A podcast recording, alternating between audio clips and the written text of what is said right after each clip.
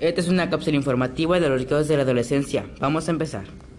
Hola, yo soy Leonel Ojeda. Y yo soy Diego Vera y vamos a presentar situaciones de riesgo en la adolescencia. Para empezar diré que es una situación de riesgo, son aquellas decisiones que llevan al peligro. Sí, eso es muy correcto, compañero. Algunas principales son salud mental, violencia, alcohol y drogas, entre. Las formas de resolver estos problemas son tratar de entender a los hijos. Hable, hable directamente acerca del uso de las drogas y del alcohol. Bueno, hasta aquí esta cápsula informativa. Yo soy Diego Vera. Y yo soy Leonel Ojeda. Y hasta la próxima cápsula. Bye.